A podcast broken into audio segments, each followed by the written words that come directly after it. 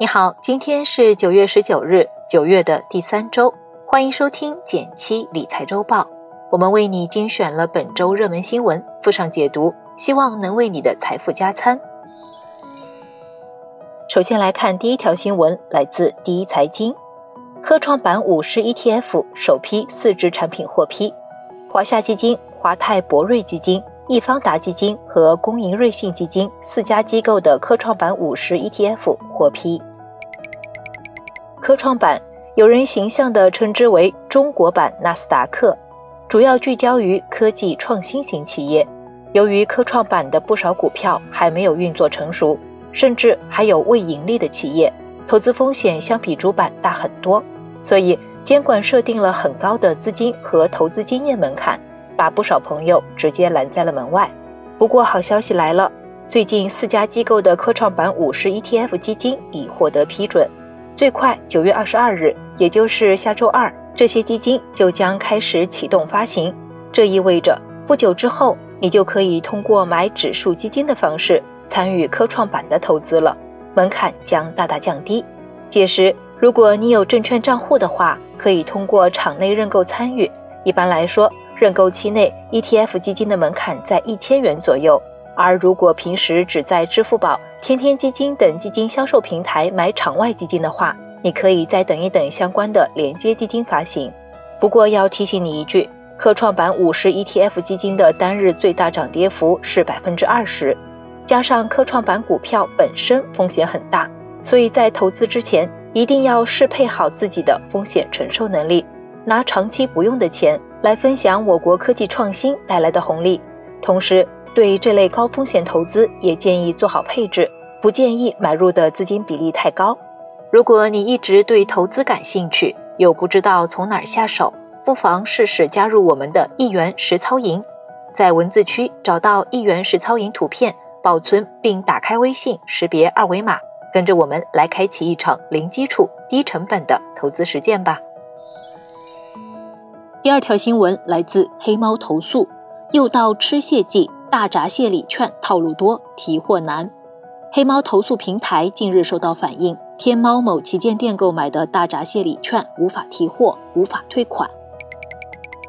马上就到了金秋，一些特色美食，比如大闸蟹，就会慢慢爬上每家每户的餐桌。最近几年，大闸蟹礼券也成为不少地方的常见礼品。然而，礼券热销的同时，也出现了不少问题，里面暗含着哪些消费者陷阱呢？举个例子，电商某店八只大闸蟹标价两百八十九元，用上两百二十元优惠券后，实际付款只要六十九元，但是收到的产品并不是真正的大闸蟹，而是一个大闸蟹提货券。这个提货券一到两个月后才能提货，然而等到提货时间后，不少朋友就会忘记提货。或是提货时被告知预约已满，明天再来，商家一拖再拖，最后消费者要么提不到货不了了之，要么选择维权却苦于投诉无门。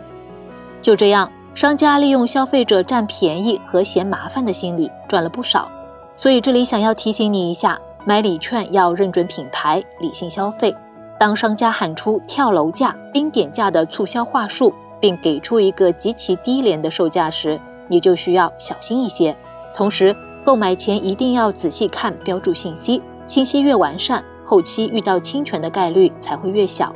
另外，预售类产品也不妨要多少买多少，及时兑换，避免不必要的损失。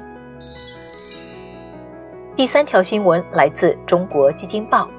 马云进军房地产，号称三年不赚钱。九月十六日，天猫宣布与易居联合成立房产部门。推出天猫好房平台，天猫好房还承诺在未来至少三年内不赚钱，而且所有收入百分之一百都会补贴给购房者。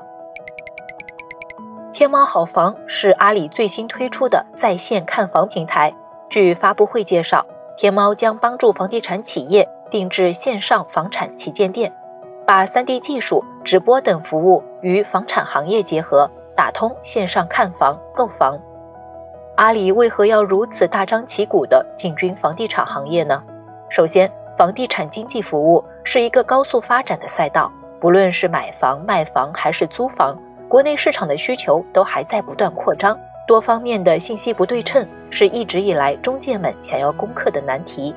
另一方面，已经在这个领域做得风生水起的公司贝壳找房，不仅早前有了腾讯入股，今年更是成功登陆美股。可以说，贝壳是目前国内唯一能做到线上线下大规模匹配房产交易服务的平台。阿里这一动作也可以看作巨头商业生态中针锋相对的布局。随着技术的不断发展，VR 在线看房会越来越流行，更真实和便捷的接触方式。的确提供了全新体验，不过就目前买房来看，更建议你不妨把 VR 作为前期初筛的一个参考，不能真代替线下踩楼，实地看一看小区、地段以及房子的实际情况才更靠谱。你觉得买房未来真的能和宣传所说和逛天猫一样简单吗？欢迎留言一起聊聊。来看其他的热门新闻。